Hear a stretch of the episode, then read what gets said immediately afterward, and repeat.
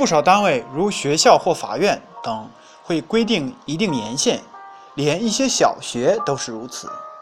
在职人员若在规定年限拿不到本科及以上学历，在人事改革中会直接导致下岗，即专科以下，即使再找工作，在以后的工作中可能面临下岗失业的危险，还是很大。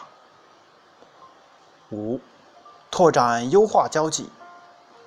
俗话说：“物以类聚，人以群分。”在今天的社会，人脉是最大的财富之一。提高学历，更重要的是能够扩大自己的交际圈，优化现有的人脉交际，提高自己的交际层次。在家靠父母，出门靠朋友，你的交际圈大了，机会也增加了。所以说，提升学习、提高学历真的很有必要。六，提升自身综合素质和增强竞争力。